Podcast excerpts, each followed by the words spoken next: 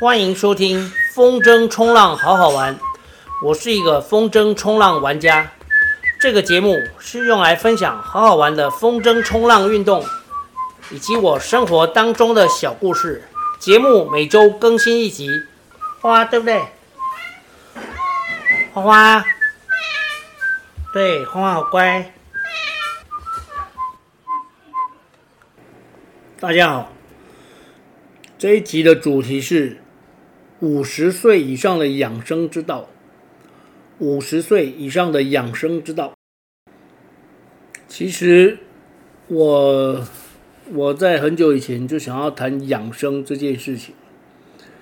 我想要谈养生，并不是因为我觉得我自己身体照顾的多好，而是因为。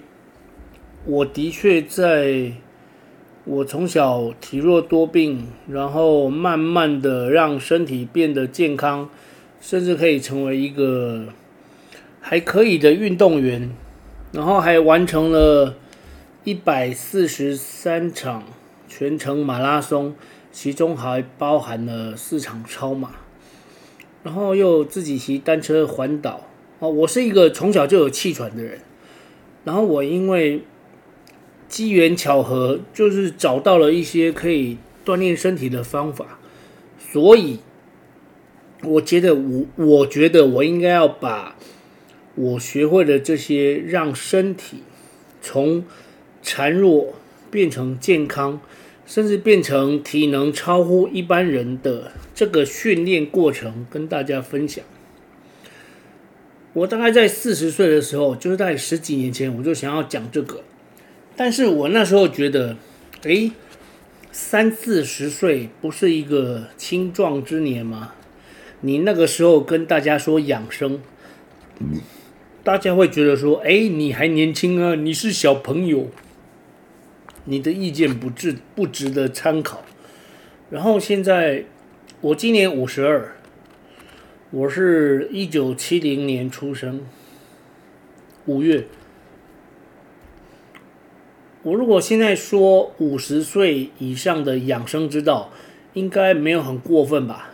因为我超过五十岁两年，我是怕有一些未道人士觉得说，哎，你有什么好资格说？你现在五十二岁，你应该讲四十二、四十岁以上的养生之道。可是我明明就是已经五十二。好，不管怎样，我现在就是要分享我是怎么得到健康的这件事情。那如果要跟大家说我是怎么得到健康，我应该要讲我之前是如何不健康，这个就要讲到我的我国小跟国中的求学生活。我在小学跟国中其实很少上体育课，因为我从小就是黑姑、虾龟、虾龟这两个字，如果你用台语念，就是黑姑。黑黑啊，龟就是乌龟，黑龟。对，我从小就黑龟，我有记忆以来，好像是念幼稚园的时候吧。我记得我念的是一个，诶，在三峡中原街有一个圣母幼稚园，那个圣母幼稚园我们都叫它圣母幼稚园，然后小孩嘛就说萨文萨文幼稚园，就是萨文就是肥皂。对，我在那个时候就有气喘，我有记忆以来我就有气喘，然后有气喘的状况，在小孩来说就是很讨厌啊。你就是你的玩伴都可以去玩，然后你就不能玩啊，因为你他们玩的时候，因为你知道小孩玩就是会跑跑跳跳，然后你知道跑两步你就会很喘，而且你那个喘的声音很大，就会让别人不安，你自己也不安。好，所以我国中。我国小跟国中是很少上体育课，在体育课的时候，我常常是坐在那个教室里，透过窗子看着大家在操场上玩。然后这一点，我个人觉得我非常的，唉，对，这应该是可以说是黑历史。好，所以我国中毕业，不小心考上师专之后，我真的是不小心考上师专欸，因为我是。嗯，四一二三七十四年，对，民国七十四年，一九八五，对吧？七十四是不是一九八五？对，一九八五。好，我一九八五年考上师专的时候，我是刚好录取分数考上，我我还记我我记得非常清楚，五百六十五。然后我在念书的时候，我是一个非常不喜欢背书的人，所以我的社会科就是那个需要靠背的。我们那时候社会科是。那时候考考试有几科嘛，就是国文哦，满分一百，英文满分也是一百哦，数学满分好像是一百二，然后社会科满分是一百四，嗯，理化我已经忘记了，反正就是这些加一加，我刚好五百六十五，然后我我我北联考得不太好，我那时候只有报了三个，那时候有那个北联。那时候北联的最后一个志愿是泰山，泰山高中。那时候第一志愿是建中，然后附中、成功、中正、泰山这五个。对，民国七十四年，对，民国七十四年的时候，呃，一九八五。然后，诶，有一个叫做什么五专联招，对，那时候是五专，都是五专。我报了北联五专，另外还有一个师专，我还记得。我是念板桥的重庆国中，我还记得在那个发发那个填志愿的时候啊，我们那时候一个班五十个人，所以整个班上常常都是闹哄哄的。在发的时候，我就问前面的人说：“哎，这个师专是什么？什么东西？”他就我前面那个人就他就跟我说，那个人是叫类承运，类承运，他现在好像是在那个花莲基督教医院当那个主治大夫，花基。还是在台东基督教医院啊，我已经忘了。嗯，好，反正他他也是个鬼才，他非常厉害。他跟我说：“哦，这个师专有分两种，一种叫士师，一种叫省师。那时候还是有台湾省哦，就是士师的录取分数比省师高二十分，然后省师就是少二十分啊。那时候我就想说啊，我又没有要念师专，我就填士师好了。”结果后戏不戏，我因为填了四试，我就刚好是那个录取分数上。然后后来我后来辗转，我才知道，因为其实大家就是男生很少喜欢念那个师专，那大部分男生就是如果可以考上师专，都可以考上前三志愿，他们都去念前三志愿。然后我就刚好是那个最后的录取分数，而且后来因为师专士师嘛，就是爱国西路那个师专。他有忠孝仁爱英五个班哦，每一届中班、校班、仁班、爱班，然后还有英班。我老婆就是英班，但是她是比我小一届。忠孝仁爱哦，每一班录取那个呃四十个人，一共一共四十个人。我记得我去考试师的时候，八千个人取八十个，哦，八千个人录取八十个，这样刚好是百分之一吧？OK。这应该是我参加过的考试录取率最低的。好，八千个人取八十个，然后我就录取。然后我发现，因为我是我们班上的最后一号，所以我就是那个最后录取进来的人。我是四十号，我是七十四中，哦，就是七十四年入学的中班，我是四十号。然后我发现每一班的最后一号那个录取分数都跟我一样，好，所以其实我们其实有四个人都是五百六十五分。那为什么我可以考得上呢？因为刚好我从来在在国中的时候，我在重庆国中的时候，所有的模拟考啊，或者甚至是北联，我的那个社会科分数满分是一百四哦，我都没有超过一百分。那刚好师专的时候，不知道为什么后戏不戏，就让我考了一百一十六分。我现在当然没有办法拿出证据，可是我记得非常清楚，这个分数一一六哈。然后就让我考上师专。其实这个分数在一般人的眼里来说还是很低，因为我非常讨厌背诵。我比较好的是理科，我的数学跟理化是比较好。但是社会科因为就是背诵，我讨厌背，所以就对，就是这样。然后我上了师专之后呢，我在国中以前不是身体都很不好嘛，因为气喘。我上了师专之后，我记得师专的那个体育老师叫阿路仪。他叫李文路，他是我们那个年代的那个那个传奇人物，因为他年轻的时候是女子五项啊，女子五项的那个选手，然后现在女子的比赛已经没有五项了，现在女子是七项，男子是十项，哦，所以她是女子五项的，算是台国内的台湾的纪录保持人。我记得阿路姨在我们，因为那时候念师专都要住校哦，然后他就跟我们说，每天早上起来要去跑操场，他都规定了。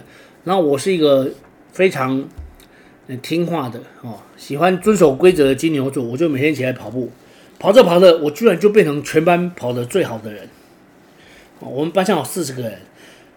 因为大部分的人，他们晚上都有非常丰富的夜生活，然后我是一个单调的人。你们看一下我的退休生活就知道，我的退休生活就是有风玩风，没风在家里喝啤酒、吃吃肉，哦，有时候吃鸡肉，有时候吃牛肉。我像我今天就是吃那个家乐福的那个特价的鸡翅。好，OK，哎，扯远了。好，反正就是我进师专之后就开始跑步，我跑着跑着，哎，我竟然就爱上跑步了。那师专跑了一年两年，我在师专的时候这样子，因为跑步，然后让自己气喘变好，我就发现其实除了游泳之外，气喘应为了控制气喘，应该跑步是一个比较经济的方式，因为它需要的装备不多，要花的钱也不多，时间也不多，啊，就是一个 CP 值很高的运动。所以我推荐大家，在养生这件事情上面，其实所谓的养生，我不会跟大家说要吃什么，但是我会跟大家说要做什么。因为我对养生的认知就是内练一口气，外练筋骨皮。内练一口气，外练筋骨皮。好，然后我现在就来告诉大家，第一个，养生应该要克制化。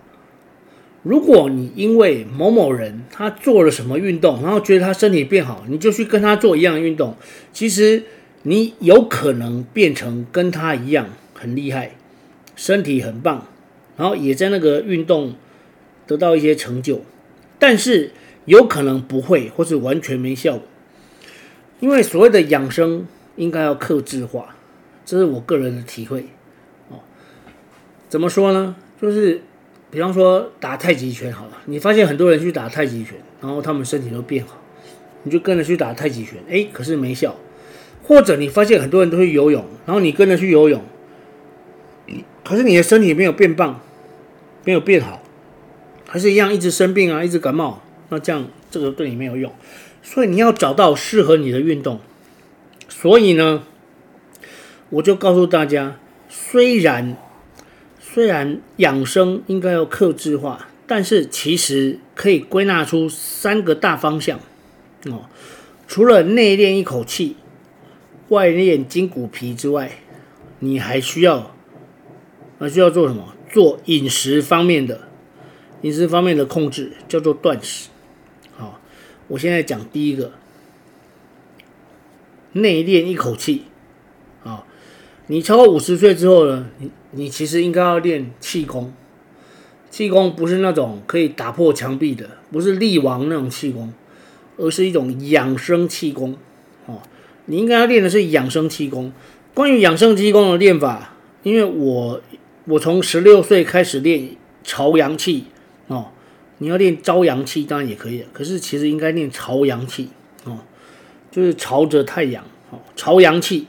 如果你想练朝阳气功，你可以去参考我这个节目的第六十集，六十集里面我有跟大家介绍朝阳气或者是朝阳气，好，应该要怎么练？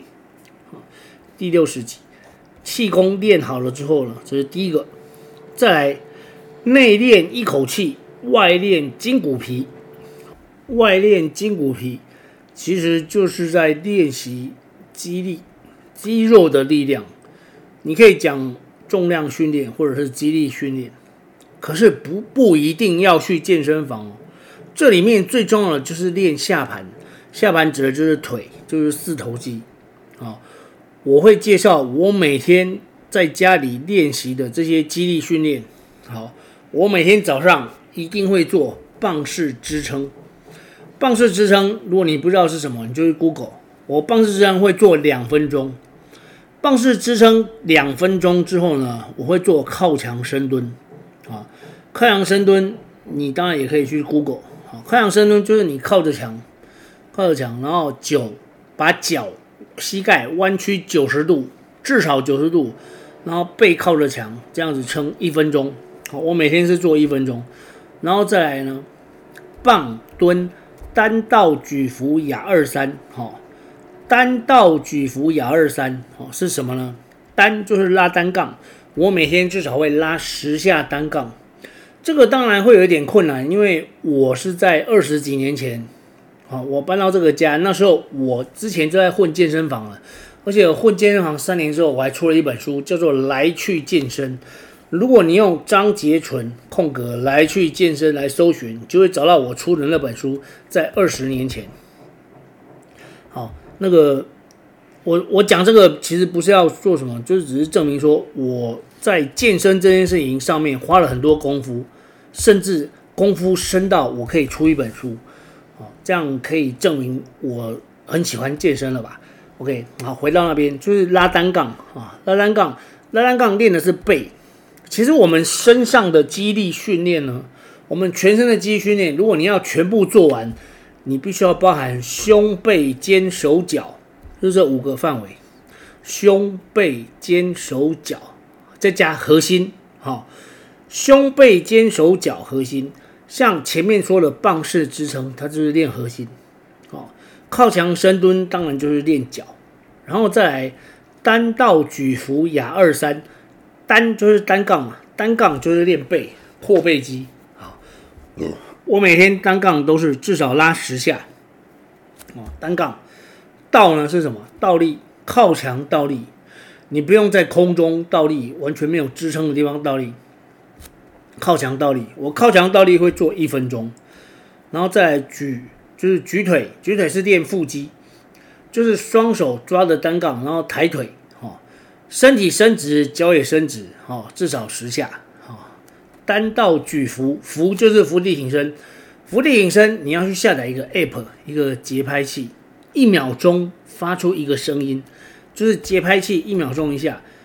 用这个速度呢，一秒钟一下的速度要做二，要做一百次。我每天是做一百次，你可以从每天二十次开始慢慢增加啊。那只要几个月之后呢，就可以每天做一百下啊。这个我觉得是 OK 的。单道举壶哑二三，哑就是哑铃操。我家里有一个二十磅的哑铃，哦，这个。哑哑铃操呢，是我觉得比较方便的。我每天会做二十次。哑铃操是这样子，第一个动作呢，就是双手，你要买那种非常传统的哑铃，哦，你可以把它想成是一个棒状的东西，然后很重，哦，我用的是二二十磅的哑铃，二十磅的哑铃大概九公斤左右吧，哦，九公斤，你就是左手右手抓着哑铃，然后放松在你的膝盖前面。然后第一个动作一举起来，这个动作是练二头。第二个把它伸直，伸直的动作就是练肩膀。哦，记得只要是在我们身体的前侧或是后侧，把手往上伸直，这个动作我练的都是肩膀。肩膀指的就是三角肌，不是三头肌哦，是三角肌。哦，肩膀是三角肌，shoulder 肩膀。好，这个一二，然后三的时候呢，在头顶往下放。好，弯曲，这个时候就是练三头，四伸直也是三头，然后这时候伸直了，对不对？这时候用的就是三角肌的力量，还是肩膀，然后放下来，好，放下来，然后再回到垂直的状态，所以一共是六下，一、二、三、四、五、六，这个叫哑铃操。啊，我都我大概都是这样做，单道举伏哑二三，这个是哑，然后二头呢，二头的练法。就是很简单，二头肌半弯举，好，二头肌半弯举，然后两手各做二十或三十下，再来就是三头肌推撑，OK，这些就是属于那个外练筋骨皮的部分，哦，就是练肌力。所以五十岁以上的人，你要练气功，练肌力训练，再来还有一种叫有氧训练，哦，有氧训练。好有氧训练，你当然可以跑步，跑步是 CP 值最高了。我前面花了很多时间讲跑步这件事情，其实跑步对人是人类哦，对人类这个生物是非常好的。我推荐大家去看一本书，哦，那本书叫做《天生就会跑》（Born to Run），天生就会跑。嗯，这个大概应该在台湾有十几年。他讲的是一个一个美国人，他本来很喜欢跑步，但是因为他膝盖受伤，然后他就不知道为什么就到美国的铜峡谷，然后就认识了一个一群族人，叫塔塔拉乌马拉族。他们发现这些塔拉乌马拉族的族人，他们天生就会跑，好。那讲跑步这件事情，其实跑步是人天生就会的，天生就会跑，哦，呃，他讲这个例子，他是从那个人类演化的角度来讲这件事情。比方说，那个哺乳动物里面，人是少数，极少数会流汗的。然后我们流汗的原因，是因为我们会，我们为了散热。哦，然后他还找出了在早期，就是人类的祖先，他们狩猎的方式呢，就是抓那种有毛的动物，是很多人哦花三四个小时一起去追一只动物或是一群动物，因为那些动物它们有身上有毛，它们不能流汗，所以他们会热衰竭。哦，所以他们在追捕这些动物的时候，就是一直就是追他，追他，追追追，就可能花三四个小时，然后他们身上会带水。哦，这些人。我们的祖先，人类的祖先会带水，然后可是这些动物它们没有办法喝水，它们也不会流汗，所以它们就热衰竭。热衰竭死掉之后，就变成我们祖先那些人类的猎物。所以人会跑步，他在祖先的那个那个时代，他是用跑步这件事情来狩猎。而且在这本书里面还有提到，天生就会跑。这本书里面还有提到，就是。只要你每天跑步，你应该就不会生病啊！因为人不生病，应该就是因为不跑步。你你现在把这个道理，然后现在现代人的生活来说，大家都在滑手机、坐办公室、吹冷气，尤其现在又是夏天，我也很喜欢吹冷气。可是我每天要求自己，我早上起床之后，我一定要做完我所有的运动哦，就是练朝阳气、打太极拳、足弓按摩。然后再来就是棒式，棒式支撑靠墙深蹲单，然后单道举浮亚二三，接着跑步五公里，这已经是个低消了哦。我把自己跑步降到很低很低的程度哦，就是维持健康低消。因为这个全部做完之后，我还要去海边玩哦，我要去海边风筝冲浪，所以我就是维持这个，这就是前面提到的。第一个练气功，朝阳气。当然，你想要练别的气功也可以。如果你要去搜寻，比方说那个外丹功，外丹功也可以。或者你要练纯粹的太极拳也可以。或者你有什么太极门啊，或其他气功，我觉得每一种气功都有它的道理，都有它养生的方式。但是你一定要认真、持续的练。认真跟持续绝对是练气功最重要的两个因素。很多人随便练练，就算你练很久也没有用；或者很多人很认真练，但是你一个礼拜练一次两次，想到就练，没想到就不练，这样子是没有用的。我练朝阳气练了三十几年，我每次都是有点认真。我不敢说我自己很认真，但是我至少是有点认真，所以才有办法让朝阳气增进，维持我的健康。好，内练一口气，外练筋骨皮，再加有氧运动。我推荐大家跑步是最好的。如果你不喜欢跑步，你可以骑单车。可是请注意，骑单车如果你是骑平地，然后踩两下休息，踩两下休息，很抱歉，没有用。有氧运动有效与否，我给大家一个很简单的一个指标，就是会喘、会酸、会流汗。好，这里面。会喘、会酸、会流汗，三个都要同时达到，你的效果叫做百分之百。会喘、会酸、会流汗，同时达到，你的效果是百分之百。如果你只达到两个，效果稍微差一点；只达到一个，那可能还可以。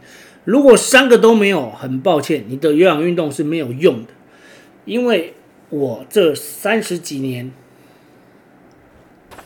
我不管是在河边、学校的运动场，我看到非常多的人，而且很有趣。你每天早上遇到那些好像是在晨运，哦，晨运就是晨间运动的简称。看到那些晨运的老人啊，或者是中年人，年轻人很少了。哦，年轻人应该前一天都在混夜店，然后很晚起来。诶，我这样是不是开地图炮？哦，不对不起，我没有这个意思。我是说晨运的人，有一半的人，一半以上的人，我看到他们其实是没有运动效果。因为他们很多是结伴在一起走路，然后走得很开心呢、啊，讲话也不喘哦。他们没有达到会喘、会酸、会流汗，好、哦，但是夏天你至少要会流汗吧，对不对？啊、可是为了怕流汗，身上要带着一种行动电风扇。现在好像有一种电风扇是可以挂在脖子上，哦，就是左右两侧这样垂下来，然后电风扇还对着脸吹，就不太会流汗。其实这样子是不太健康的哦。平常是很健康，但是在运动的时候呢，我们追求的就是三个指标：会喘、会酸、会流汗。请大家记住这一点：会喘、会酸、会流汗。好，所以如果你用快走的方式，你会喘、会酸、会流汗，你就有达到运动效果。大家要知道，所谓运动的指标。它是相对的，不是绝对的。如果有两个人，甲跟乙，甲的体能非常好，乙的体能很弱，甲他觉得很舒服的速度，可能对乙来说就是全身爆汗。所以你要知道，你要做到的不是跟别人一样的速度，而是你自己跟自己的身体对话。这个我在之前讲过。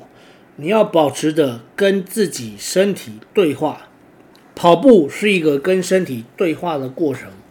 如果你是快走，或者是骑单车、爬山，那这也是一个跟身体对话的过程。你要随时观察、观想，看着自己的身体有没有喘啊，有没有酸痛啊？酸痛当然是局部啊。骑脚踏车酸痛就是脚啊，如果你骑脚踏车脖子很酸，它就错了啊。为什么脖子要酸呢？骑脚踏车不会用到脖子啊。哦，会喘、会酸、会流汗，你有没有流汗呢？流汗就要补充水分呢。哦，OK，所以会喘、会酸、会流汗，这是一个有氧运动需要的。然后最后一个呢，这是我在五十岁之后才知道的，就叫做断食。哦，讲到断食，我们就不得不讲到一个单字。虽然我是体育老师。